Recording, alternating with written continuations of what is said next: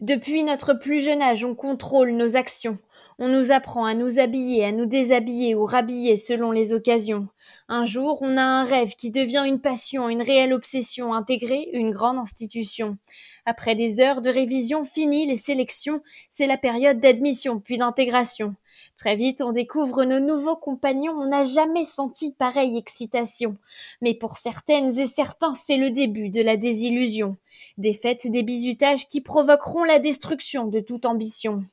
Des remarques, des comportements déplacés à répétition, un baiser qui dérape en pénétration sans permission. Alors certaines et certains se murent dans le silence pour ne pas avouer leur déception. Quand un jour les larmes finissent par couler, ils et elles en parlent à l'administration qui propose aux criminels une délocalisation, faisant fi des accusations.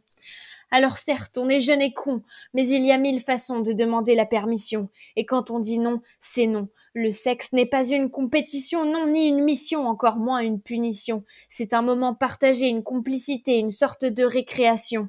Lorsqu'on se lance dans une expérimentation, on n'oublie pas de poser des questions, c'est la base de la communication.